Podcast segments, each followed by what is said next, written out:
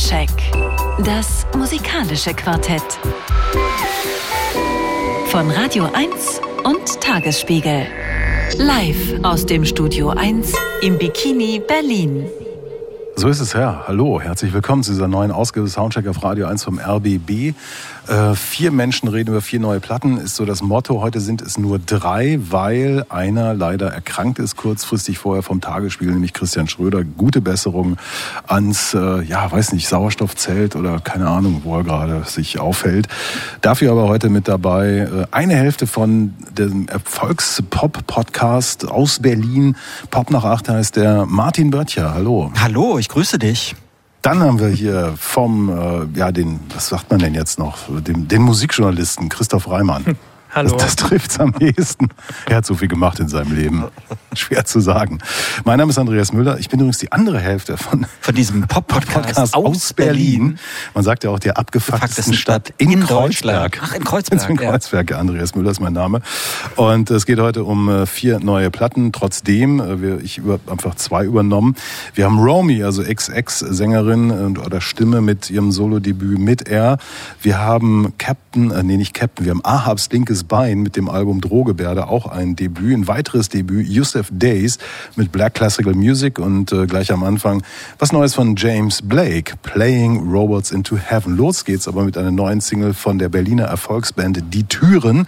Da gibt's demnächst ein neues Album, aber es gibt einen richtigen äh, ähm, Staatsakt Herbst, 20 Jahre Staatsakt Records und äh, mit diversen Konzerten. Es gibt ein Buch und so weiter und so fort. Kapitalismus Blues Band wird das neue Album heißen und daraus gibt es jetzt Grunewald is Burning, die Türen.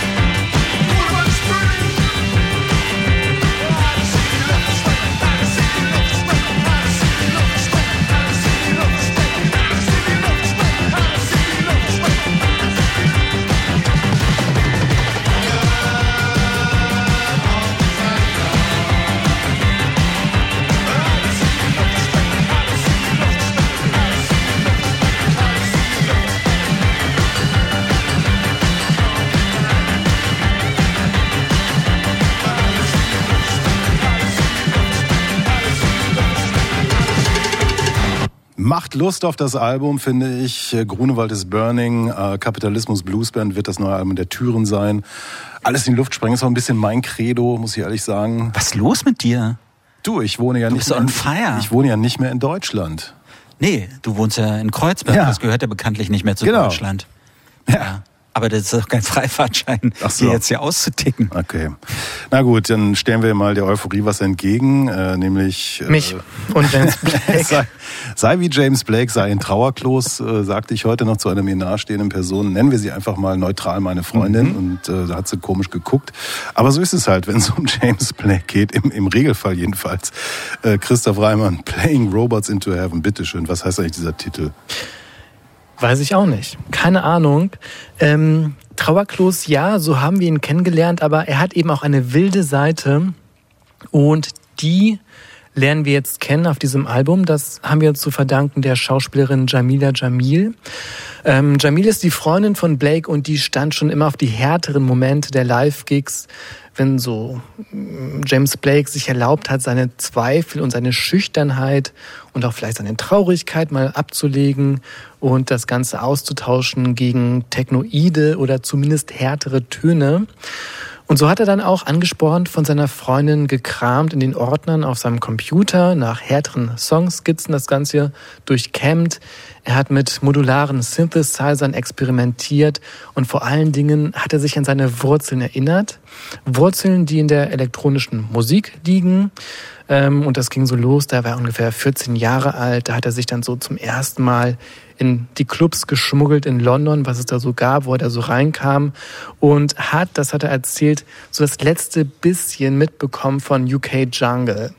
Ähm, das stellt er jetzt auch so ein bisschen aus auf der Platte. Es gibt einen Song, da werden die Rugger Twins gesampelt, die waren in den 90ern aktiv, damals mit dem Unity Sound System zeigt also auch da auf der Platte ein bisschen, wo er herkommt. Ähm, gut, da war halt ein Jugendlicher, dann ging es irgendwann auf die Uni für ihn und da war dann Dubstep der heiße Scheiß und ähm, er konnte dann auch schon so ein bisschen ableiten, wo es alles herkam. Natürlich Jungle spielt auch eine Rolle in der Entwicklung von Dubstep, so diese Breakbeats. Ähm, das, das war ihm natürlich auch klar. Er selbst hatte ja dann so ein paar Jahre später seinen Durchbruch um das Jahr 2010 herum mit einem Sound, den man damals als Post-Dubstep wiederum bezeichnet hat. Und einer seiner bekanntesten Songs bis heute, sein Cover von Limit to Your Love im Original von Feist. Und ich habe jetzt viel hantiert mit so Genrebegriffen. Ich glaube auch, man kommt nicht ganz vorbei, wenn man über dieses Album spricht. Denn im Gegensatz zu den Platten davor ist das hier ein Produzentenalbum vom Produzenten James Blake und nicht so sehr ein Singer-Songwriter-Album von James Blake, was wir davor so oft bekommen haben.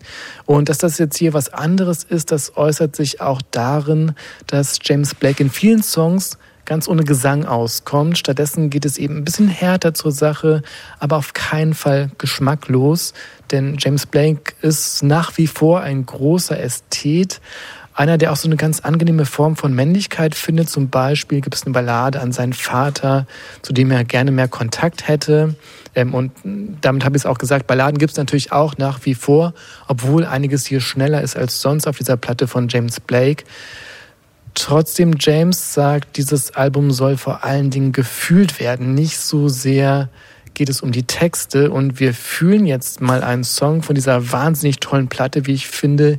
Hier ist Tell Me.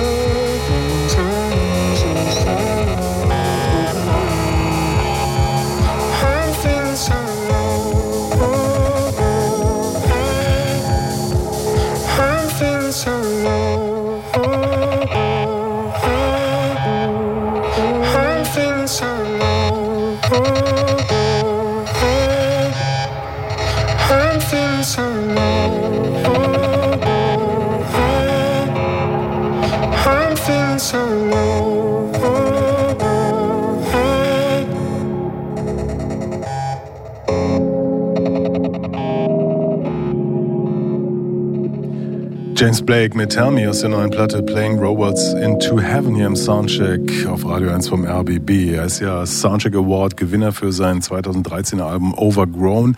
Nadine Lange und ich haben das 2014 übergeben, das Präsent, den Award in South London. Und ähm, damals erzählte er, dass das nächste Album richtiger Banger werden würde und das wäre was ganz anderes. Es folgten allerdings The Color in Anything, Assume Form, Friends That Break Your Heart, die alle so klangen wie die Platten davor, in natürlich ausdifferenzierter Form. Äh, als DJ ähm, und Betreiber des, des Labels One 800 Dinosaur ist er ja ganz anders unterwegs. Äh, vornehmlich hat er in Paris äh, regelmäßig aufgelegt, hat er einen eigenen Clubabend. Und ähm, ja, tatsächlich scheint er uns hier ähm, ein bisschen was von dem zu zeigen. Äh, Christoph, du hast gesagt, ähm, instrumental geht's häufig zu. Vor allem aber ist die Stimme verfremdet. Ne? Also die, die, die, ja, ähm, weinende Stimme des James Blake ist fast gar nicht mehr zu hören. Also die, Limit to Your Love Stimme gibt's kaum noch, sondern es ist gemorpht. Es ist manchmal unklar, wer da überhaupt wie agiert. Oft sind es gesampelte Fragmente, die dann ähm, in Melodien ausgespielt werden und so weiter. Aber du hast eben, was hast du gesagt, sensationelles Album, also ähnlich. Ähm, ja, mhm. kann man fast sagen, oder? Ich finde es super. Ich finde, es sein, wirklich sein bestes Album ist, was er bisher abgeliefert hat. Und wir hören später noch den, den allerbesten Track auch von diesem Album als drittes hier von, von diesem Ding.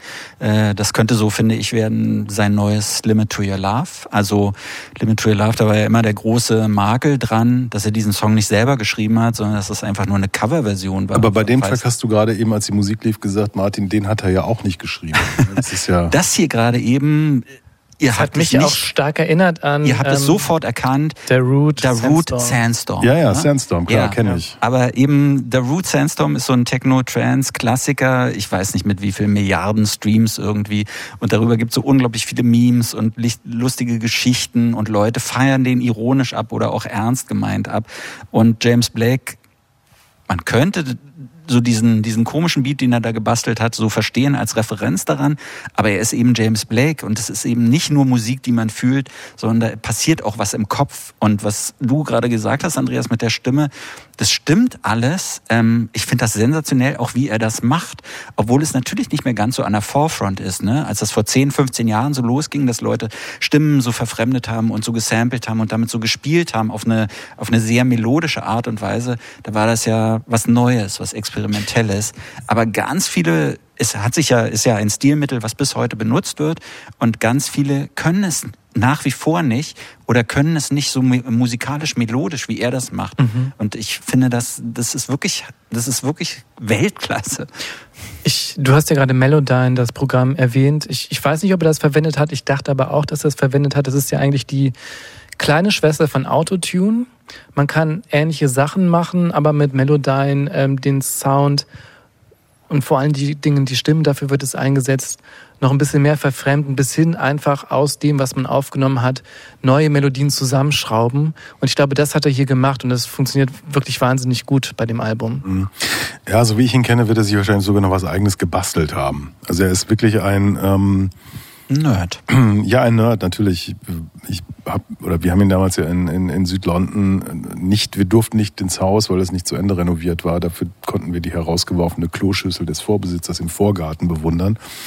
Und das erste, was wirklich fertig war, sagte er, ein schallisolierter Raum in dem Haus unterm Dach, weil er wohnte quasi in der Einflugsschneise von Heathrow. Also da, damals hatte er so viel Geld, dass er sich ähm, äh, in, in schon einer gentrifizierten Südlonder Gegend sowas leisten konnte. Und da verbrachte er wohl wirklich die ganze Zeit, um, um Sachen irgendwie rauszufummeln, auszuprobieren. Und wenn man ihm ja auch so gegenübertritt, wird auch klar, dass der, das ist auch keine Attitüde, sondern der ist in, in der ist in seinen Klängen, der ist da ähm, zugange und deswegen fand ich es ja auch so witzig, dass er dann nach Los Angeles ging zu der flamboyanten äh, Jamila, ähm, was aber vielleicht auch Sinn hat. Ich habe keine Ahnung, aber das ist ähm, das ist schon jemand, der der sehr eigene Ideen hat. Das Fantastische finde ich hier eben, wie na, organisch das funktioniert. Also das ist ja nie, dass du denkst so, ah jetzt kommt die gemorfte Stimme, sondern du bist in diesem Sound drin und dann kommt dies, dann kommt jenes und ähm, du wirst in, durch Atmosphären auch, die den Stücken oft voranstehen, äh, ähm, hineingezogen in so Klangwelten. Und das, das macht er wirklich virtuos. Aber ich meine, gut, am Ende des Tages war er schon immer ein Virtuose des, des Klangs. Was natürlich auffällig ist, alle diese Tracks, oder ich glaube bis auf einen einzigen Track, äh, sind so Kollaborationen ne, mit anderen. Er hat vor allem, er hat ja auch mit den Neptunes zum Beispiel auf einem Track zusammengearbeitet, mit Pharrell Williams und, und dem anderen. Ähm, und Hugo. Hugo. Hugo Chavez oder nee. Ja, genau. So, so ähnlich heißt er. Ne? Aber ähm, Chad Hugo? Nee, wie heißt Chad Hugo. Ja. ja. Hugo Chavez ist natürlich. Der venezolanische. Das, nee, das war Xavi Alonso, mit dem er hier. Xavier. Ja. Ähm, aber selbst dieser Neptunes-Track hört sich überhaupt nicht nach den Neptunes an, sondern es hört sich nach, Blake, nach James Blake an. Ich, ähm, ich weiß nicht genau, wie er da mit den Leuten zusammengearbeitet hat und warum er überhaupt mit denen zusammengearbeitet hat, äh, weil meiner Ansicht nach hätte er es auch alles alleine hinbekommen können. Aber vielleicht Vielleicht beflügelt ihn das inzwischen. Ja? Nicht so alleine da rumzusitzen ja. unter seinem Dach und zu werkeln, sondern der Austausch mit anderen Leuten und dann passiert offensichtlich was. Wir hören noch ein Lied.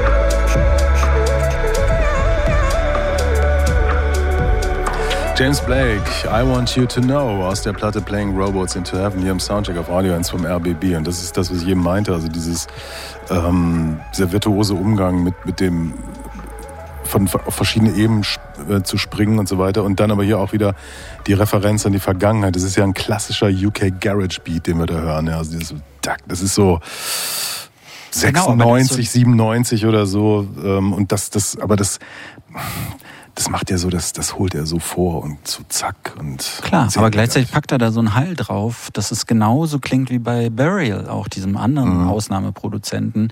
Ähm, ich finde das erstaunlich, dass die das so alles überlebt haben, beziehungsweise dass die sich da durchgesetzt haben und ähm, dass die große Popkünstler geworden sind nicht nur in dieser Post-Dubstep-Ecke so, so liegen geblieben sind, sondern dass dann immer sich das weiterentwickelt hat. Christoph hat es, glaube ich, genannt in seinem Text, so, dass es immer wieder nach vorne geht oder er ist nicht zu stoppen oder wie war dein Nee, er guckt halt nach vorne, ne? Er guckt nach vorne, ja, ja, ja. Also es gab ja viele Leute, die gesagt haben, okay, ähm, nach den ersten Singles ist es ein bisschen wie CMYK, ähm, EP, glaube ich, EP war, war das aus dem Jahr 2010, noch vor der ersten Platte. Und da hatte er dann wirklich nur auf Samples rekurriert und hat andere eben so seine Gefühle erzählen lassen.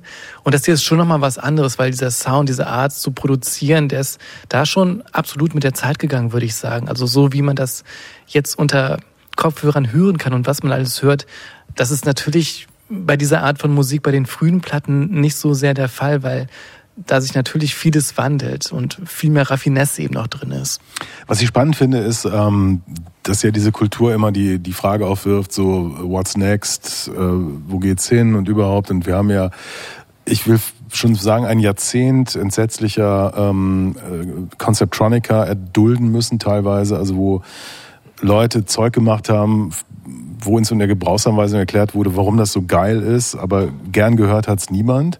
Und er ist jemand, der einfach eine extrem befriedigende Platte macht, die uns, ja, nicht langweilt, die uns beschäftigt, die, die nach, auch nach vorne guckt mit dem, mit dem ganzen Bezug auf, auf die Vergangenheit. Allein dafür muss man ihn schon wieder loben und preisen. Und ich meine jetzt, äh, pff, guck mal, 2011 angefangen, 2013 Overground, ein erstes Meisterwerk und, und da eigentlich dazwischen nichts wirklich, wo man gesagt hätte, ach nee, hör mhm. bloß auf, das ist schlecht oder so, sondern er war immer er selbst.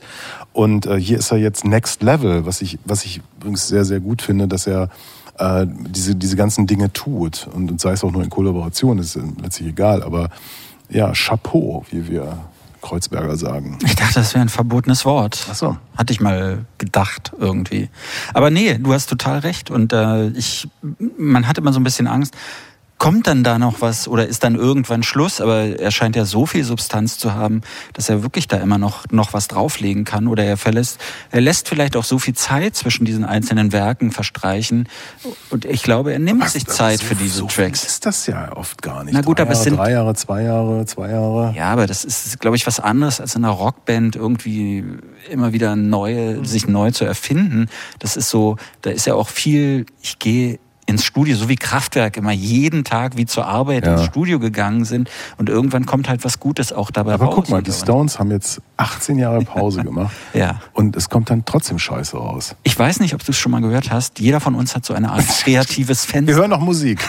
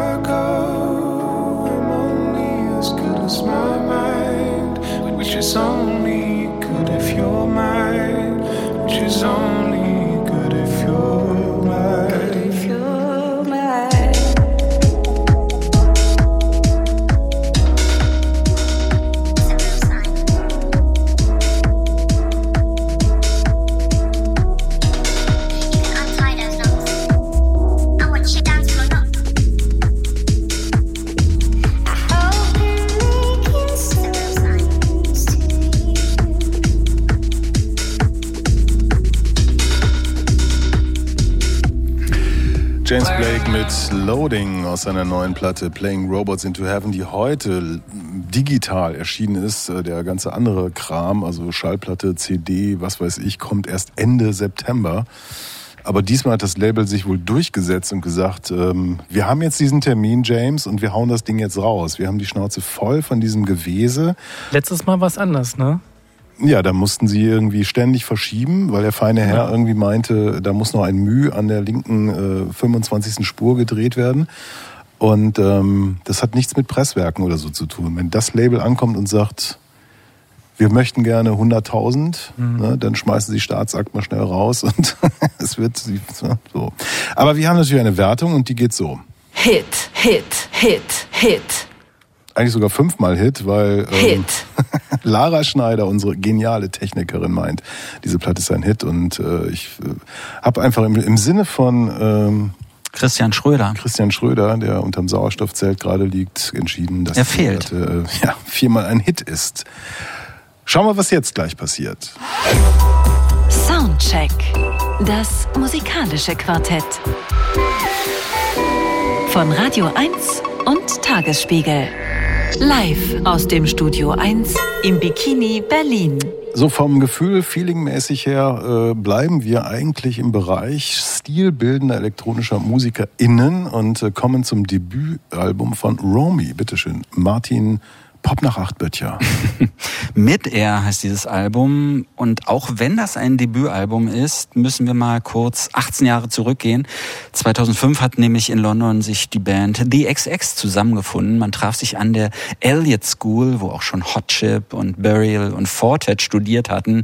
Indie-Pop mit Hang zum elektronischen. Das war auch der Sound von The XX, ist es nach wie vor. Erst waren die Geheimtipp, 2009 das Debütalbum, dann der Mercury Prize. The XX haben seit ihrer Gründung nur drei Alben veröffentlicht, aber damit einen ziemlichen Eindruck so in der Musikwelt hinterlassen. Jede zweite Band will oder wollte so klingen wie The XX. So gibt es Geschichten, was sich so Produzenten unter der Hand erzählen. Immer wenn eine neue Band reinkommt, sagen sie, wir wollen auch diesen Sound von The XX haben. Äh, was vielleicht ganz gut ist, wenn eine Band sich so viel Zeit mit den Alben lässt, dann bleibt natürlich für die einzelnen Mitglieder viel, viel Raum, Solopfade zu verfolgen. Und nach Jamie XX und Oliver Sims ist jetzt Romy, die Sängerin, dran. Romy Medley Croft heißt sie mit vollständigem Namen, mit er also ihr neues Album, ihr Debütalbum. Und die Songs darauf, die klingen seltsam vertraut. Was natürlich daran liegt, dass sie so singt, wie sie auch bei The XX singt. Also immer so ein ganz kleines bisschen melancholisch, selbst wenn es darum geht, das Leben in vollen Zügen zu genießen. Es ist aber nicht nur die Stimme, die man kennt, auch die Musik, die klingt irgendwie bekannt. Ihre Produzenten, darunter Fred Again, bei dem ich immer gerne sage, not again, bitte. Ja, und auch Stuart Price, die orientieren sich an Trance und Progressive House und solchen Musiken, schaffen einen Sound, der so Faithless und Everything But the Girl und The XX und auch ein bisschen Chair in ihrer Belief-Phase unter einen Hut bringt. Das kann man gut finden, kann man aber auch richtig, richtig schlimm finden. Ich bin da ehrlich gesagt hin und her gerissen. Vielleicht hören wir erst mal.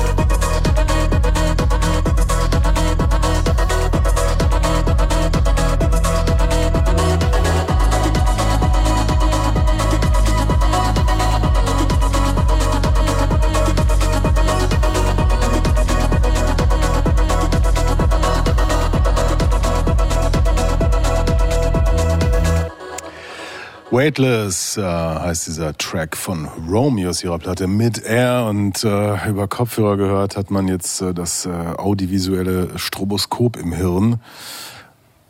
Eigentlich müssten wir gar nicht mehr hören, weil eigentlich jeder Track so ist. Mhm. Also es geht immer so auf, auf den Drop hin und ähm, inhaltlich geht es immer um, ach, liebt sie mich? Nein, vielleicht liebt sie mich nicht. Ich liebe sie, aber sie liebt mich nicht. Nein, warum lieben wir uns nicht? Und ich dachte so, selbst Helene Fischer hätte vielleicht Zweifel, wenn es um die Inhalte geht, diese, also äh, von der Simplizität her. Ich bin äh, als Tech House Head der ersten Stunde, was vielleicht viele nicht wissen. Ich finde das furchtbar. Das ist einer der, der, der ent- entsetzlichsten Platten, die ich in diesem Jahr gehört habe. Ähm, und wo klar wird, dass XX wahrscheinlich Jamie war. Und der Typ hat alles gemacht und die anderen haben halt mitgemacht unter dem Under the Influence. Äh, aber das hier ist ähm, dünner Quark. Nee, das stimmt nicht. Also die XX waren schon die drei. Und das hier ist eine wahnsinnig gute Platte. Ich verstehe, dass das generische Popmusik ist, dass das auch erwartbar ist, was man da eigentlich hört. Trotzdem funktioniert es ganz gut. Und diese drei Produzenten, die sie hatte, also Jamie XX hat ja auch mitgemacht, Stuart Price haben wir erwähnt und Fred Again, der auch ein bisschen nervt, das stimmt schon, aber die haben hier wahnsinnig gut zugearbeitet. Und ich finde, die Geschichte geht gut auf dieser Platte. Und auch musikalisch funktioniert es. Also man muss ähm, sie war, sie war, sie ist in London aufgewachsen, sie war 14 Jahre alt und sie hat den Nachtbus genommen nach Soho, das ist das Ausgehviertel da, da gibt's viele queere Clubs und in ein paar davon ist sie reingekommen. Und ähm, war da umgeben von Leuten, die das, was sie noch durchmachen musste, nämlich sich selbst zu finden, schon hinter sich hatten, hat einen Raum gefunden, wo sie sich ausprobieren konnte. Und dazu lief Musik die Eurodance war, die Popmusik war, die vielen Leuten peinlich ist. Aber in diesem Raum war diese Musik gar nicht peinlich, sondern sie wurde geteilt von Menschen, die diese Musik ernst genommen haben. Und damit verbindet sie natürlich auch was mit dieser Musik und sie findet diese Musik auch wichtig und deshalb greift sie jetzt auf diese Musik zurück. Und ich finde, es funktioniert, es wirkt für mich authentisch, es ist gut gemacht. Ja, beide recht. Ja, das, das meinte ich damit. Man kann das schlimm finden, aber man kann das auch gut finden, weil es in, in sich selbst ist es schon gut gemacht, aber es ist natürlich ganz billige, generische Dance-Music, die da im Hintergrund läuft. Egal, ob Fred Again nun ein gefeierter Star ist, der irgendwie die Mercedes-Benz-Arena füllt oder äh, das ist ja wirklich so, so der neue David Guetta, könnte man fast sagen, der, der so unglaublich viele Streams und unglaublich viel Geld einsammelt durch diese Art von Musik, die aber auch hunderte oder sogar Tausende von anderen Produzenten genauso hinbekommen, nämlich mit ihrer Software. Ähm, das, was der da macht, das hat er sich abgeschaut bei so Bands zum Beispiel wie Faithless oder sowas. Ne? Also wie man Emotionen schaffen kann mit der elektronischen Musik. Ich finde, sie singt gut. Ja, also ich finde ihre Stimme gut. Das Einzige, was mich so total befremdet, ist daran, äh, da wird so versucht zu signalisieren, als wäre das was Wertiges, als wäre das irgendwie was, was Bedeutendes, was da passiert. Das- Und das ist es halt überhaupt nicht. Das ist ne? für mich halt der Helene Fischer-Faktor. Mhm. Ähm, das finde ich ganz interessant. Ich bin ja ein Riesenfan von äh, Clubmusik, die man zu Hause auf dem Sofa hören kann, aus verschiedenen Gründen. Und ähm, natürlich springt einen sofort Tracy Thorn an oder sowas, ne? Und die ich als Vokalistin weitaus höher rate als das, was, was Romy uns hier anbietet. Dass das generisch ist, pff, drauf geschissen letztlich. Was mich halt nervt ist, dass es unfassbar langweilig ist, weil, weil so gut wie jeder Track, wie gesagt, geht auf den Drop. Also wir haben in drei Minuten quasi den, den, die 20 Minuten Sequenz eines eines äh, einer, einer, eines Club Events äh, vor uns, aber das ist alles so ja, okay, wir müssen jetzt mal hier, dann machen wir da. Und ich denke so, come on, also äh, provoziert mich doch wenigstens, macht es noch döver oder äh, geht mir auf die Nerven oder aber langweilt mich doch nicht so. Das ist doch, ich meine, Christoph hat sie ja nun persönlich getroffen und das ist, das kennt man ja. Sie ist dann, sie ist halt nett und englisch und dann haben sie wahrscheinlich ein paar Bierchen zusammengenommen oder so. Dann ist das natürlich das Urteil schon ein bisschen irgendwie ähm, vorgefertigt, muss man ja ehrlich sagen. Ja. Naja. Ähm, und aber ich, ich meine, come on, also es geht hier wirklich so um um Love in den verschiedensten äh, Aggregatzuständen. Das ist ja auch fein. Aber wie das dann verhandelt wird, das ist teilweise so doof. Nein, nein, Ansicht aber nach. der Weg für sie war so lang, das in dieser Simplizität ausdrücken zu können. Love Her heißt der ein Track, den wir gleich hören. Das ist, das sagen zu können, Love Her ist gar nicht so leicht für sie. Also, das ist ein weiter ja, it, Weg. but it makes the music not interesting. Doch, also bei The XX war es so, dass die, die waren ja wahnsinnig jung, als sie dann schon den Erfolg hatten, 16, 17 Jahre alt, irgendwie sowas in der Art. Und James, äh Quatsch, Oliver Sim steht auf Typen und ähm, hier Romy steht auf Frauen. Und in den Lyrics damals bei The XX war es immer You und I. Und es hörte sich eigentlich an, als würden die beiden, die sich ja den Gesang geteilt haben, Genau. so Beziehungsprobleme irgendwie ausdiskutieren. Und ich habe Oliver darauf, Oliver Sim darauf angesprochen, Romy darauf angesprochen, die meint, nee, nein, nein, wir waren halt beide super gay die ganze Zeit schon und du hast es nicht kapiert. Um, aber ähm, die haben das damals extra gemacht, weil sie auch jung waren, weil sie unsicher waren, weil sie nicht wussten, wie das ankommt. Und beide haben jetzt diese super queeren Platten gemacht. Also Hideous Bastard von Oliver Sim im vergangenen Jahr und jetzt diese Platte von Romy. Und es sind wirklich große Emanzipationswege, die die durchschritten haben, diese Täler, um diese Musik zu machen. Ich würde das nicht abtun als irgendwie banal oder, oder nicht interessant oder so etwas. Aber super queer heißt nicht super good.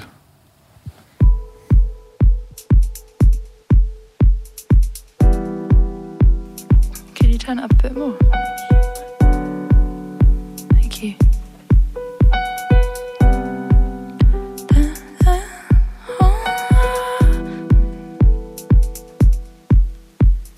Dance with me, shoulder to shoulder. Never in the world have two others been closer than us. Closer than us.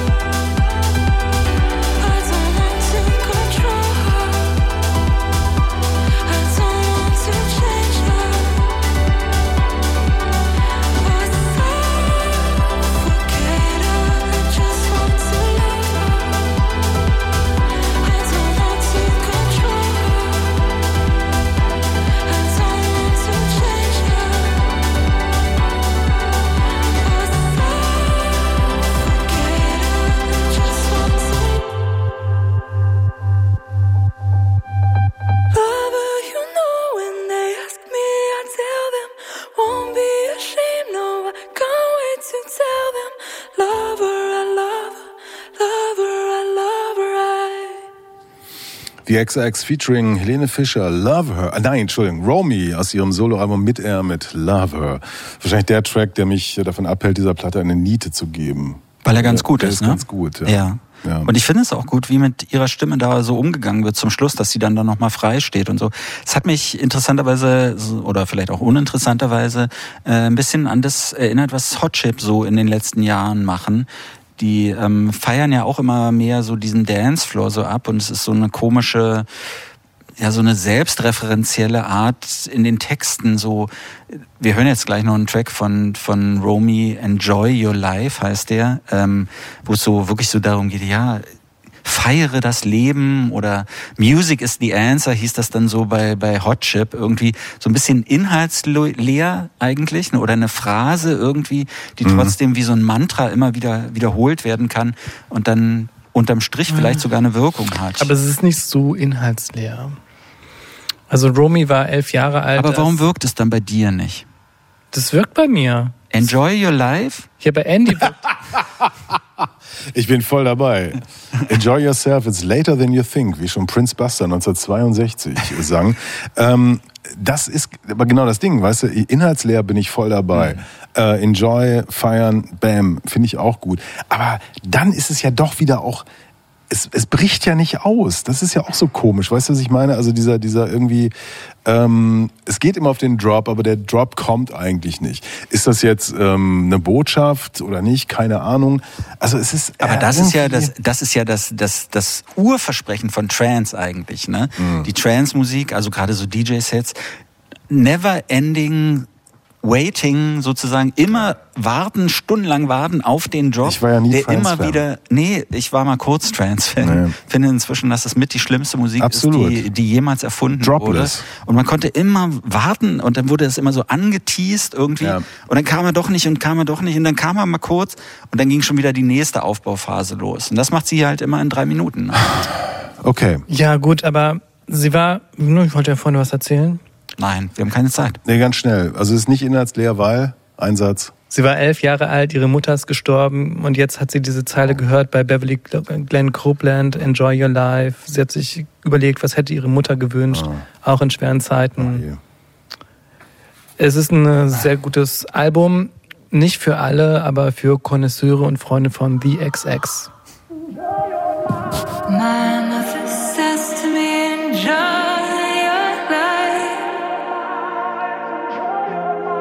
My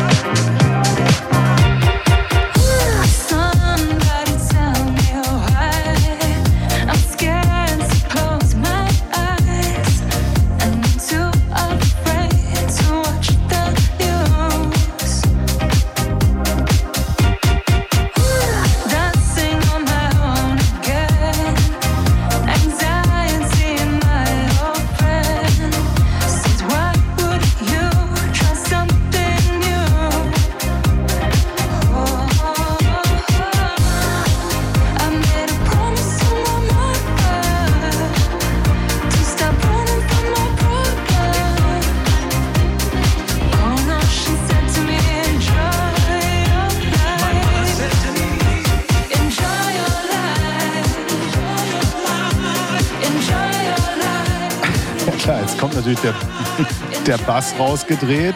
Und jetzt kommt er gleich wieder rein. Dann kommt der mit, die Mitten rausgedreht und dann kommen alle wieder rein und dann macht's Bumm. Eigentlich ist das so doof, dass ich fast, ah, fast meine Wertung hier revidieren möchte. Aber egal, ähm, für Romys mit er steht am Ende diese Wertung. Hit. Geht in Ordnung. Geht in Ordnung. Geht in Ordnung. Genau, Christian Schröder, Martin Böttcher und ich sagen, diese Platte geht in Ordnung, so gerade noch. Ich will auch mal den Schröder-Wut haben. Bei Ahabs links ist es Dingstar. Ja, das ist ein Hit. Doch, natürlich. So, bis zu den Nachrichten gibt es Robert Kretschmar, ein beliebter, äh, Handballer, ne? wichtiger Session-Schlagzeuger und Mitglied diverser wichtiger Berliner Bands. Das Soloalbum rückt immer näher und eine weitere Single weist uns darauf hin und die heißt Apartment. Bitteschön.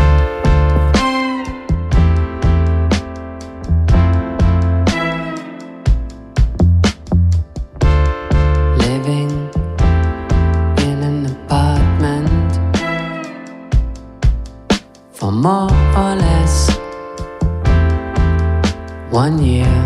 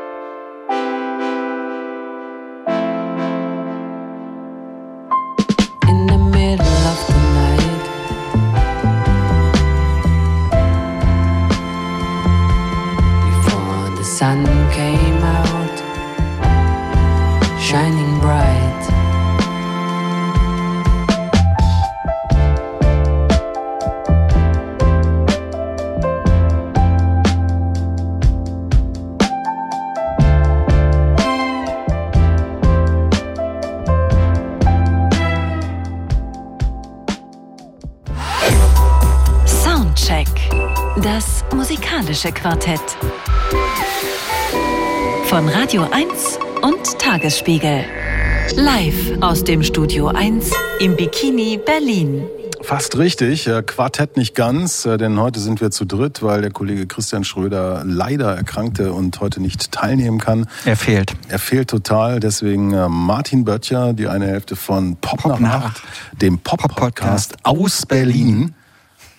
Überall, wo es Podcasts gibt. Ich wollte sagen, der abgefucktesten Stadt in Kreuzberg. Ja, und ähm, die Sendung geht bis 23 Uhr heute und du musst aber vielleicht ein bisschen früher gehen, weil morgen früh um 6 Uhr ist live wieder, äh, Wird live wieder gesendet. wird live wieder ja. gesendet. Ja. Christoph Reimann ist dabei. Ich bin auch da, hallo. Hallo. Ein Nummer 1 Fan von, von diesem. Hey. Nee, er hat 80 Folgen gebraucht, bevor er in den Podcast eingestiegen Wahnsinn, ist. ja. Aber jetzt ist er Fan. Hat übrigens nicht den äh, deutschen Radiopreis gewonnen, dafür Radio 1 mit Teurer Wohnen. Herzlichen Glückwunsch nochmal von unserer Stelle. Super Leistung. Toller Podcast. Diana Ja. Rapovic, Hut ab. Mein Name ist Andreas Müller und Lara Schneider ist unsere kongeniale Technikerin heute. Weiter geht's mit Musik für alte Menschen, so äh, würde ich das mal beschreiben. Creation Rebel nach 40 Jahren mit einem neuen Lebenszeichen. Adrian Sherwood hat produziert. Ähm, Prince Farai ist hier aus dem Jenseits zu hören mit äh, Tonspuren, die man offensichtlich gefunden hat. Es gibt bald ein neues Album und hier sind Creation Rebel mit This Thinking Feeling. Down a Brixton front line. Man give away one another every day. Give away him black brethren. And them white virgin and them Asian virgin, them give everybody. Mr. Chatterbox. Always carry news all over the place.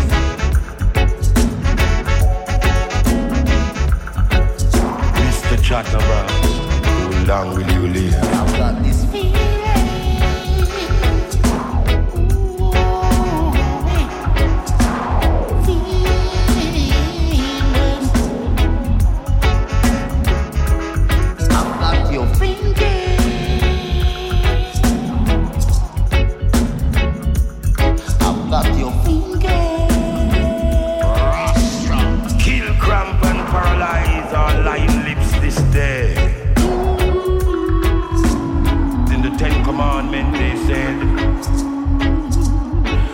Thou shalt not innovate against thy brother.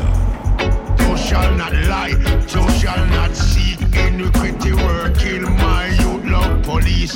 You leave the mark of the beast. You think this is the devil man feast? Some make us oh you chat so much. Chatty, chatty fool, oh you talk so much. Mr. Chatterbox, how long shall you live?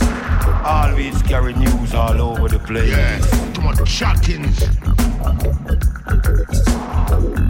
Take heed, my brother, take heed. This is Prince Farai,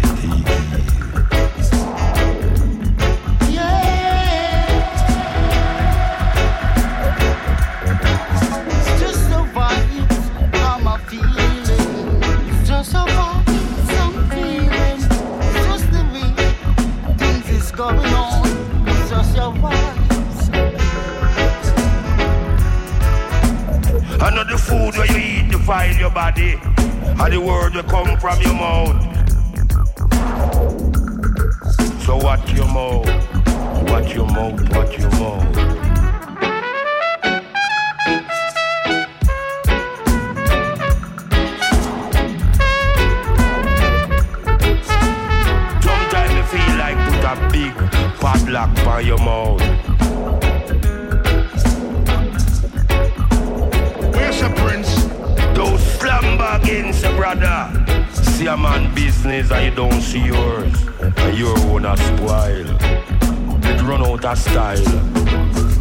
Have a smile.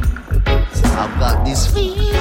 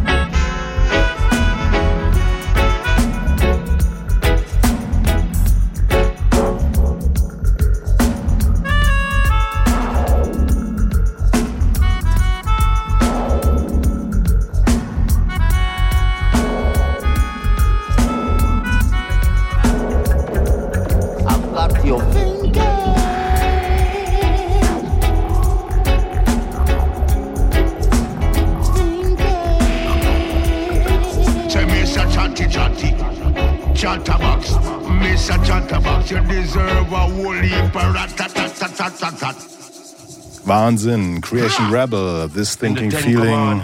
Said, Thou shalt not envy against thy brother. So say Prince Farai. Demnächst ein neues Album von Creation Rebel nach 40 Jahren. Ich bin begeistert. Du bist hin und weg. Total. Soundcheck auf Radio 1 vom RBB und das ist äh, ganz gut, dass ich schon hin und weg bin, weil es geht jetzt um eine Band, die ich äh, kürzlich an anderer Stelle entdeckte, weil ich die Aufgabe hatte, sie in einer Sendung äh, zu interviewen und ähm, erstmal völlig dachte so, Moment mal, wie heißen die Ahabs linkes Bein? Was soll das denn sein? Hab dann versucht zu recherchieren und scheiterte sehr schnell, weil es war nichts herauszufinden über diese Band, außer dass sie offensichtlich in Berlin ist und äh, zu viert unterwegs ist. Äh, zwei von ihnen sind Brüder und kommen ursprünglich aus Bremen und dann habe ich natürlich im Gespräch ein paar Sachen mehr erfahren. Seit vielen Jahren unterwegs, äh, ursprünglich mal sogar englischsprachig vor zehn Jahren, aber dann ähm, auf der Suche nach etwas Eigenem. Und das eigene ist jetzt erschienen in einem äh, Debütalbum namens Drohgebärde. Ahabs linkes Bein. Also ich habe im Vorfeld zu dieser Sendung natürlich äh, Hermann Melvilles Moby Dick nochmal gelesen, die ganzen tausend Seiten, und festgestellt, es ist gar nicht klar, um welches Bein es sich handelt. Ähm, man könnte sich jetzt noch mal den Film mit Gregory Peck angucken, weil da ist es ja klar, das ist ja zu sehen, ne, welches das, das, das Holzbein ist. Aber ähm, dann hat man Matthias Kein Herwig. Holzbein, es ist, Ein, ein, es ist aus Wahl, Es ist aus, Wahl. ja, Wahl- natürlich aus, aus, Wahlknochen. Genau. Und Matthias äh, äh, Hartwig von ähm, Ahabs linkes Bein hat mir dann gesagt, ja, das ist aber schon wieder so eine, so eine Leerstelle, die ihn fasziniert. Und äh, natürlich äh, ist klar, dass schon mit dem Bandnamen und auch manchem Songtitel wir hier ins Nautische geraten, was damit zusammenhängt, dass sie eben aus Bremen kommen, zwei von ihnen, also nah an, an, am Ozean quasi, aber ähm, nie geht es explizit hier um Shanties. Äh, Wir sind nicht bei Santiano äh, oder solchen Dingen, wobei ich ja Santiano, wie manche wissen, äh, richtig gut finde, aber dann gut, ne, Klammer zu. Ähm, es geht auch nicht um, um Erzählungen im klassischen Sinne. Also es ist hier kein Storytelling, was in den deutschen Texten uns äh, dargeboten wird, sondern wir kriegen Assoziationen entgegengeworfen. Es ist metaphernreich ähm, und bettet sich ein in eine Musik, die mich dann auch erstmal ziemlich irritiert hat, weil ich sie einerseits natürlich mag, aber gar nicht im Hier und Jetzt äh, wiederfinden würde. Nämlich, wir sind so in den späten 60er, frühen 70ern West Coast Psychedelic Rock äh, äh, Zeiten. Improvisationen sind da möglich, äh, Elektro-Gitarren, die auch mal ein Solo spielen und das Ganze ohne Ironie. Ähm, ich war wahnsinnig beeindruckt äh, von dem, was die machen weil, und das habe ich ja vielleicht schon an dieser Stelle mal gesagt, ich plötzlich festgestellt habe nach all den Jahren, wo es immer nur darum ging, dass Pop ja Pop so wahnsinnig wichtig ist. Und ich dachte, ja, fein, aber irgendwie finde ich es auch geil, wenn Leute ihre Instrumente spielen können. Und das als Qualität irgendwie empfinde. Und die können spielen und die können auch singen und die können Harmoniegesang. Manchmal ist, es wird auch geschautet wie in einem guten Shanty, aber es ist wirklich diese seltene Qualität, mal richtig guten Harmoniegesang zu hören. Und tatsächlich ist es so, sie haben lange Jahre gespielt, gespielt, gespielt, bevor sie überhaupt irgendetwas aufgenommen haben. Und ähm, ja, wir stellen es jetzt mal so hin und hören ein sehr langes Stück. Und das finde ich auch bemerkenswert, dass die Platte damit beginnt, nämlich mit fast acht Minuten. Also man muss da erstmal durch, durch diese Welle, so heißt dieses Stück. Und das ist dann eben auch ein Statement, das sagt, pff, Spotify, Playlists, interessiert uns nicht. Wir machen das, was wir wollen. Wir machen es independent. Das ist unsere Freiheit. Uns geht's um Musik und um unsere Botschaft. Drohgebärde, Ahabs linkes Bein und hier ist das Stück Welle.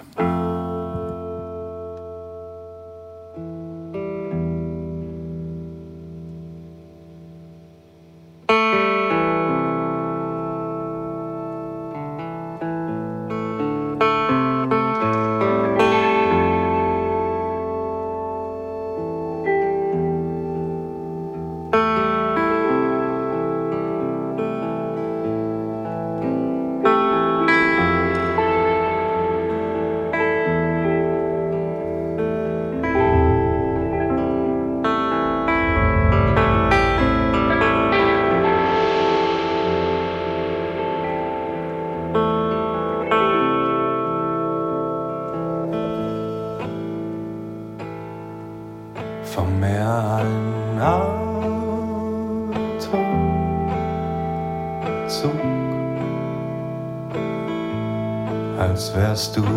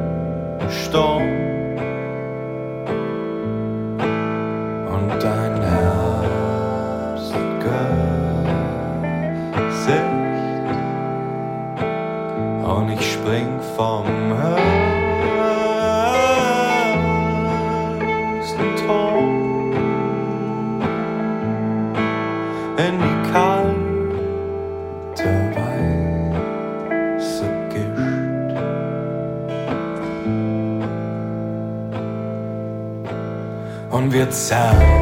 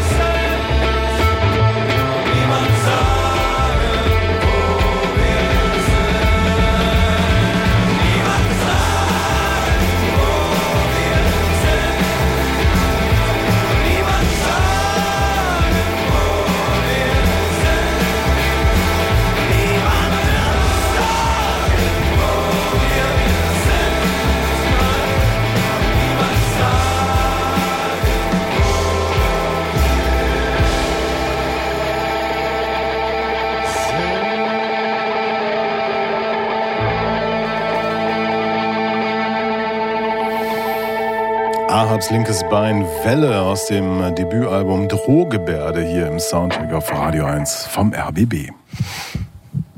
Tja, da hast du uns ja ein ganz schönes Ei ins Nest gelegt. Ne? Was?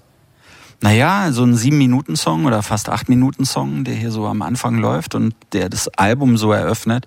Ich finde, das ist schon auch eine, wie kann man es positiv ausdrücken, eine Geduldsprobe, auf die uns Ahabs linkes Bein da so ein bisschen stellen. Ne?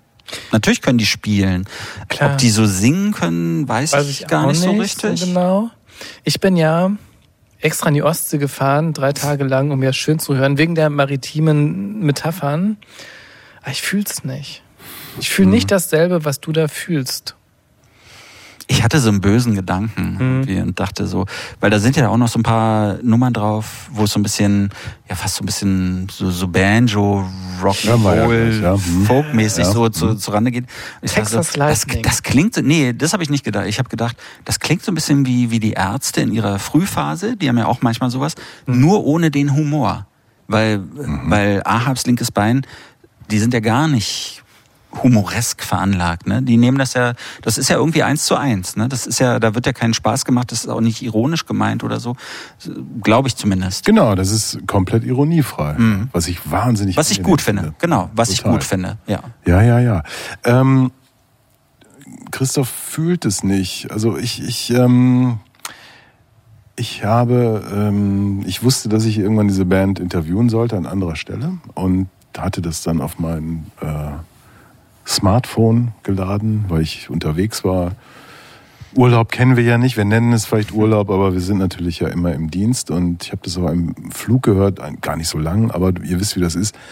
Es ist man ist immer so ein bisschen dösig, ne? man muss wahnsinnig früh aufstehen, dann sitzt man dann irgendwann da und ich habe das so gehört und dachte so, Moment mal, what? Und dann bis ich, ich konnte es einfach nicht glauben, was ich da gehört habe. Habe ich mir nochmal angehört, um dann irgendwie festzustellen, dass, dass wir hier eine Band haben, die ähm, ja für etwas steht, was, was für diese Kultur wirklich so, so wahnsinnig wichtig auch mal war. Also dieses Statement haben, Eier haben, wenn es darum geht, wer sind wir denn, was wollen wir denn und, und bieten wir uns irgendwie an oder geht es, um was geht es uns denn? Und hier geht es um, um, um das Musikmachen, ähm, es geht um, um Ideen in den Raum werfen. Also äh, der Sänger und Texter sagt ja auch, ich bin kein Storyteller. Ich, vielleicht wäre ich es manchmal gern, ich kann es aber nicht. Ich, ich biete ja andere Dinge an. Ich habe diese, diese assoziativen Texte und so. Und das finde ich in, in Zeiten wie diesen wertvoll. Davon abgesehen, dass ich einfach auch diese, diese, diese Art von Musik wahnsinnig gut finde. Also ich denke so an so das erste David Crosby-Album, Solo-Album, If I Only Could Remember My Name, wo es ja auch so flirrt und da ist dann vielleicht eher die Wüste das Thema. Äh, hier haben wir eher das, das, das Wasser, obwohl es auch einen Track namens Wüstenprediger gibt und so. Ähm, und ich finde es stark. Ich finde es einfach stark. Und wir haben ja diesen Anfang, der, wenn man die Prelude dazu nimmt, etwas über acht Minuten ist, der uns, uns erstmal sagt, willst du das oder nicht? Und wenn du es willst, dann, ich meine, gehst du in diese, das wogt ja. Das Stück, heißt Welle und es wogt hin und her. Und dann kommt als drittes Stück diese, diese Hilly-Billy Country-Folk-Nummer, Fick das System, aber nur an freien Tagen. Und da wird dann auch klar so, so, das sind auch Leute, die was gelebt haben. Also der äh, Sänger hat gesagt, er hat Frühschicht in einer Großraumkantine gemacht. 3.30 Uhr aufstehen. Und die Kollegen waren teilweise so aus der autonomen Szene und die hatten dann aber auch keinen Bock mehr Steine zu werfen, weil sie einfach im Arsch waren. Und, und dass auch Leute mal was gelebt haben, finde ich auch toll. Und Genauso sind ja dann auch solche Textzeilen zu verstehen wie Deutschland muss sterben irgendwie. Mir würde schon reichen, wenn sie nicht auf, wenn, wenn Deutschland mal morgens Man nicht aufwacht, verpennt, ne? ja, wenn genau. wir morgens verpennen. Ja. Ist ja witzig, also Ja. es, ohne dass es witzig gemeint Genau. ist, ist es ja trotzdem irgendwie hat es einen gewissen Wortwitz. Genau. Ne? Und das, das Stück hören wir uns jetzt mal an. Fick das System.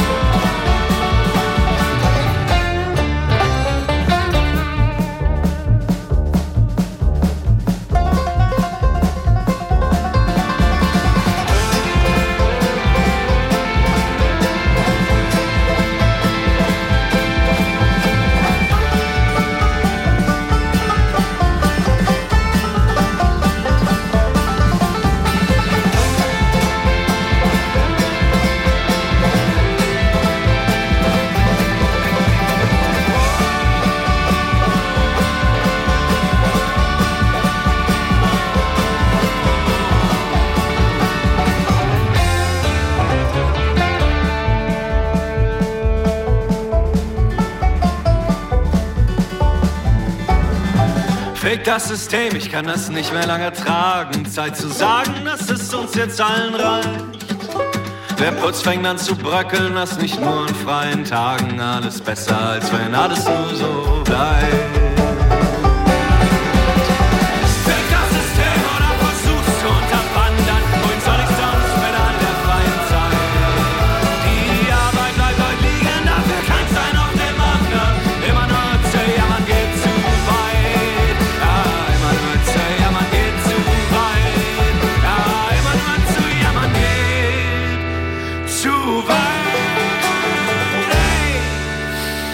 Ahabs linkes Bein, fickt das System aus der Platte Drogebär. Das dritte Mal fickt das System in diesem Jahr. Wieder veröffentlicht bei Die Sterne. Dann äh, Östro 430 auf ihrem schönen Album Punkrock nach Hausfrauenart. Gibt's auch ein Fick das System und jetzt schon wieder.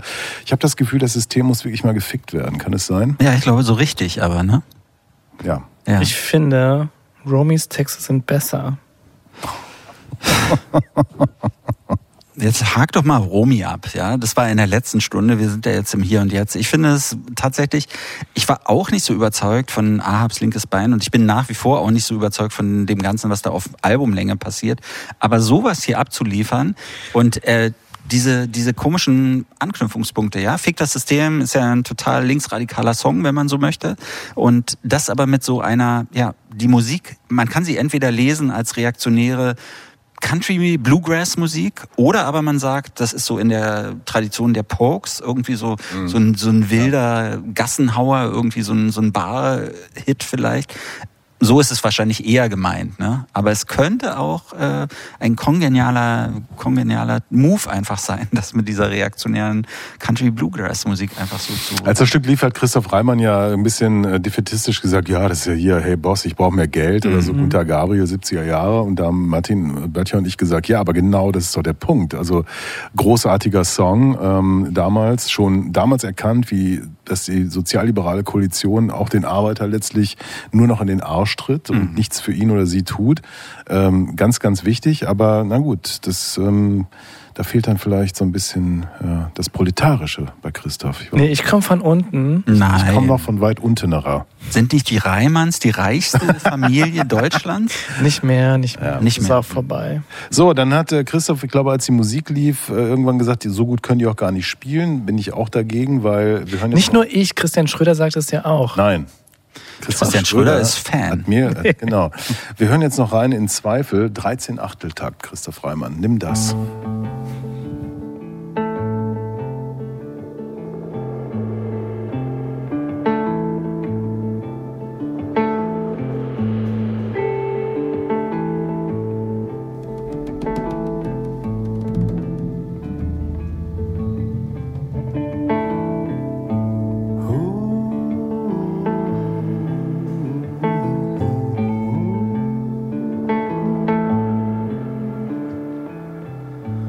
Es gibt Zweifel, man hört die Leute reden, doch von tausend Türmen tönt, es wäre nichts gewesen. Stimmen flüstern weiter, Gemurmel und Gefrage, gleißen strahlen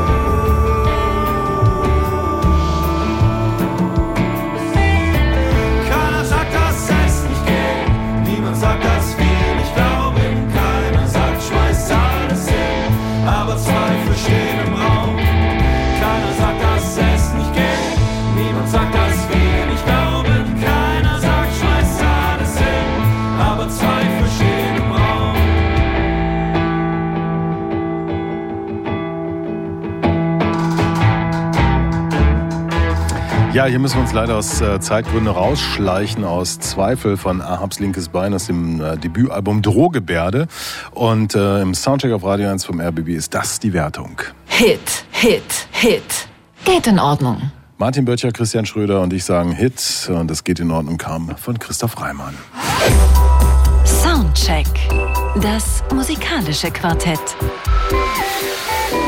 Von Radio 1 und Tagesspiegel. Live aus dem Studio 1 im Bikini Berlin. Ja, wie gesagt, nur zu dritt heute aus Krankheitsgründen und schnell zur vierten und letzten Platte und die kommt von Yusuf Days und heißt Black Classical Music. Yusuf Days, äh, das ist tatsächlich sein Debütalbum. Da werden manche sagen, hä, wieso Debüt? Der ist doch überall. Und äh, was weiß ich, Yusuf Kamal, dieses fantastische Schlagzeug-Saxophon-Duo, die mittlerweile auch schon vier Platten gemacht haben. Und wo ist der nicht überall zu hören? Aber das ist tatsächlich die erste Platte unter seinem eigenen Namen. Black Classical Music.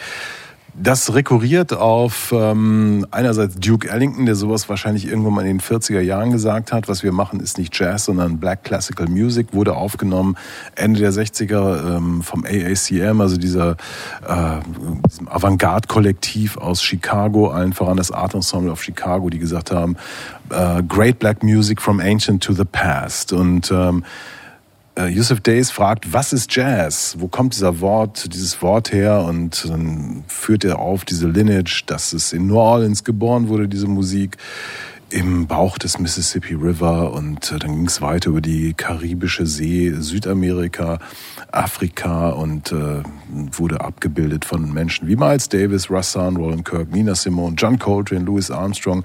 Also diese, diese ganzen Spektren, die sich da aufmachen.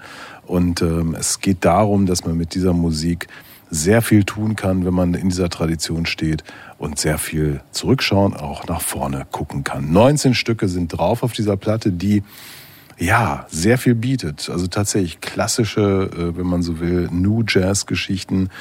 Ähm, Fusionen aller möglichen Einflüsse, aber leider auch ganz viel Kitsch und Quatsch. Los geht's aber mit einer richtig äh, soliden Nummer. Vanna und Charlie Stacey ergänzen die Band von Yusuf Days hier bei diesem Stück, nämlich dem äh, Titelstück Black Classical Music.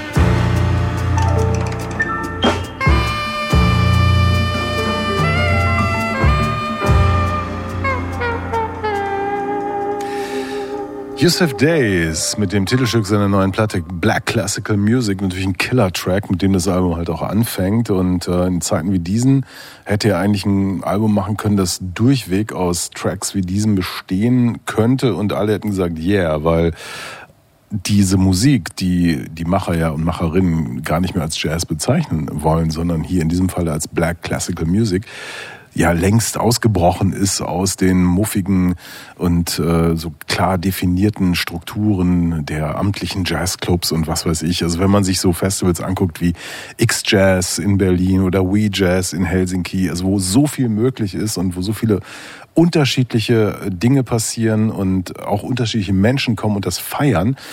Ähm, und trotzdem geht er dann auf dieser Platte einen Weg, den ich ähm, nicht immer mitgehen möchte, um es mal vorsichtig zu sagen. Ich auch nicht. Also wenn diese Platte so geblieben wäre wie dieser Song, wäre es wirklich super gewesen. Aber Quatsch und Kitsch hast du, glaube ich, vorhin gesagt. Ähm, ja, trifft es sehr gut. Es kommen mir dann sehr, sehr viele von solchen Chill-out-Vibe-mäßigen Songs. Man weiß gar nicht, was soll das. Sie sind wahnsinnig lang, überhaupt das ganze Album. 74 Minuten. 19 Tracks, äh, da machen andere Leute zwei Platten draus oder vielleicht sogar drei. Es, es hört nicht mehr auf und zwischendurch gibt es diese Kitsch-Momente, so Vater-Tochter-Momente in irgendwas, wo so, weiß nicht, die unterhalten sich oder sowas wird da reingespielt mit ganz viel Hall hinten noch drauf. Oder ähm, so ein Jamaika Kitsch-Gedenksong gibt es, so ein Afrobeat-Song, den ich nicht gebraucht hätte. Also das ist echt ein bisschen beschränken, hätte ihm gut getan. Die Idee, wenn ich das richtig verstanden habe, ist ja aber so die Bandbreite der wertigen schwarzen Musik zu zeigen, oder? Also es geht nicht nur darum zu zeigen, dass das Jazz sozusagen die Klassik des, des schwarzen Menschen ist, sondern dass es insgesamt so ein Album ist, was irgendwie zeigen muss, wie großartig und wie toll Musik von schwarzen Menschen so sein kann. Und ich hätte mir dann gewünscht, dann löst doch aber die Genregrenzen auf und geh nicht von Song zu Song, trotzdem so dann auch manchmal so von Genre zu Genre, weil dieser Reggie-Song, den wir da ja auch noch so haben, der, ähm, der ist ja auch gar nicht so gut eigentlich. Ne? Diese jazzigen Sachen, die finde ich wirklich fast alle gut, die da drauf sind. Alles andere, auch dieses, was so ein bisschen soulig ist, so funky oder sowas, ich finde, das ist schon hunderttausendmal besser gemacht worden und das tut diesem Album so gar nicht gut. Ich bin mir nicht sicher, in welcher Verfassung Yusuf Days das irgendwie alles gemacht hat. Also ich fürchte fast, dass er zu glücklich war. Ähm, Christoph hat es angesprochen, also vielleicht ist er Vater geworden und wir haben dann das Kleinkind, das als Feature irgendwann auftaucht und äh, irgendwas so rumbrabbelt und das wird in so eine extrem kitschige Soundästhetik gepackt. Wir haben das früher auch schon mal bei Stevie Wonder gehabt. Das, das sind dann so Momente, wo, wo selbst beim Genie einem dann doch es etwa ein wenig schaudert, äh, ob, ob dieser völlig, ja, komplett. Profan. Es ist total ja, profan. es- Es ist halt Kitsch und ähm, diese Platte ist ja auf Brownswood Recordings, also im Label von Giles Peterson erschienen. Und Giles Peterson hat ja diesen riesen Namen, also der legendäre DJ, bla bla bla, was weiß ich. Und das Spannende ist, dass auf Brownswood kaum interessante Platten rauskommen. Also weil es fehlt die ordnende Hand. Und wenn die hier gewesen wäre, hätte man sagen müssen, okay, Yusuf Days, wir setzen uns jetzt mal hin und, und überlegen mal, was ist denn jetzt hier der Punkt? Weil äh, Südamerika hat für die Entwicklung des Jazz null Einfluss gehabt. Das ist ja diese, diese spannend, was, woraus ist denn der Jazz entstanden? Ne? Also man sagt, okay, es gab den blutigen, erzwungenen Export von Menschenmaterial, tatsächlich aus, also die Sklaven aus Afrika nach Nordamerika und Südamerika. Und das vermengt sich vor Ort mit diversen Musikkulturen. Und dann äh, entsteht in Nordamerika etwas, was Jazz wird. Und wir haben in Südamerika im Prinzip dieselbe Gemengelage, aber es entsteht kein Jazz. Warum? Also weil, weil natürlich die Zutaten nicht funktionieren. Also das sind so Ideen, äh, da ist natürlich Black Atlantic wieder Thema und so, aber das funktioniert so nicht. Die Karibik hat für die Entwicklung des Jazz absolut keinen Einfluss. Es gibt einige Spieler aus der Karibik, die später in Nordamerika reüssiert haben. Im Zusammenhang mit Blue Note Records zum Beispiel gibt es ein paar zu nennen. Auch in England gab es ein paar. Aber da hätte ich schon mal gesagt, also so geht das nicht. Ja?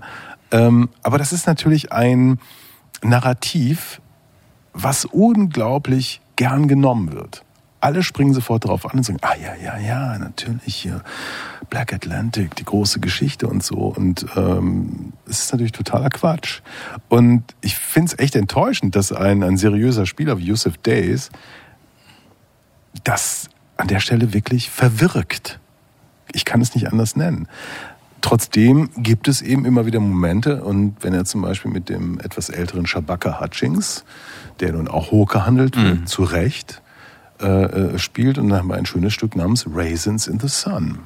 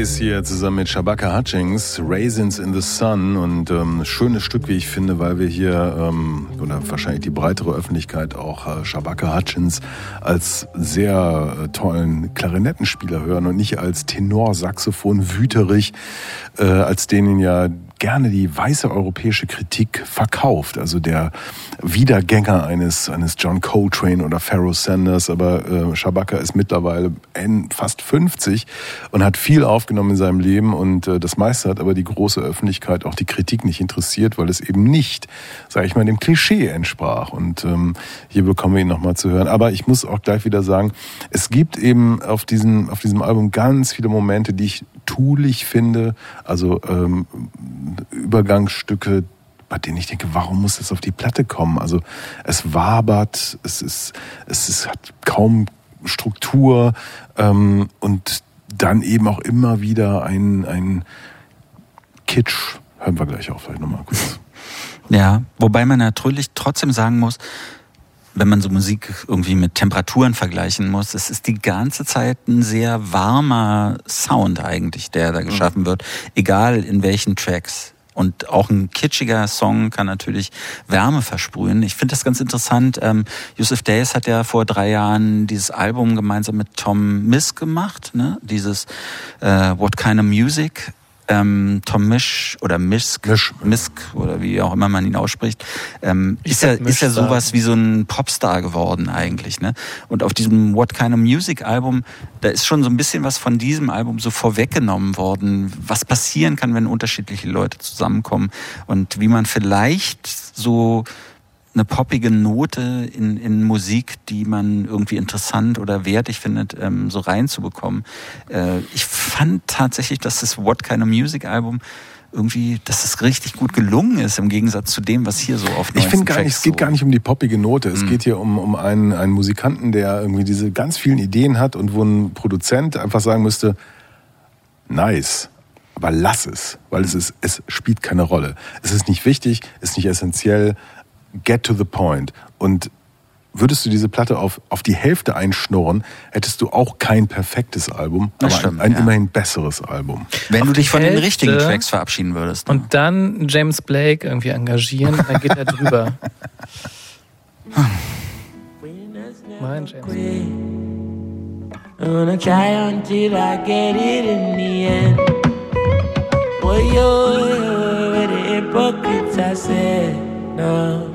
Used to hustle on the plaza with grandma. Them never know your style, yeah, yeah. Up, up and away, tell poverty goodbye. Rich, rich, rich, them a ball out when the Rasta pass by. Yeah, Rastafari, the original king. Balancing the spirit with materiality. Been through it all, so many times I fall. Strong. Keep holding on. The money make we rich. We rich in the spirit forevermore. And the Benz and Bayman. Now people drive pretty car in them soul. They drive past we and them they know. We used to hustle on the plaza with grandma. Pandi Plaza, Yusuf style. Days hier mit äh, dem tatsächlich aktuellen oder seit schon einigen Jahren äh, Dancehall Reggae Superstar Chronix. Schlimmer Moment auf dieser Platte, wie ich finde. Ähm, kann ich gar nicht ertragen. Aber trotzdem gibt's, äh, ich glaube, hier ganz kohärent für Black Classical Music diese Wertung. Geht in Ordnung, geht in Ordnung, geht in Ordnung, geht in Ordnung. Ja, viermal geht in Ordnung. ja, Christian Schröder hat Wir- nicht angerufen und Nein, wir, opponiert. wir, wir sprechen in seinem Geiste mit. Genau. Er fehlt. Er fehlt. Christian Schröder hoffentlich demnächst wieder gesund und dabei hier in dieser Runde, dem Soundcheck auf Radio 1 vom RBB. Ich bedanke mich bei Martin Böttcher, der eine Hälfte von Pop nach acht, dem Pop-Podcast aus Berlin, der Abgefucktesten Stadt, Stadt in, Deutschland. Deutschland. Christoph Reimann, Dankeschön, Ich war auch dabei. dass du es hier ertragen hast mit diesen Superstars des Pop-Podcast-Imperiums. Ja. Vielen Dank, dass du Fan von uns bist. Was sind die Superstars ohne ihren Sidekick? Right. Right. Lara, vielen Dank. Lara Schneider. The shit, wenn es um, um wirklich um Technik geht. Sie ist the Kenn- Queen. Kennt niemand, der so on fire an den Reglern ist. Totally. Bis zu den gibt es Carlos Nino and Friends, ähm, Transcendental Bounce, Run to It, featuring Maya, D'Antoni Parks, Nate Masaru aus dem Album I'm Just Chillin' on Fire. Nächste Woche nicht hier im Soundcheck, aber immerhin dieser Track. Tschüss.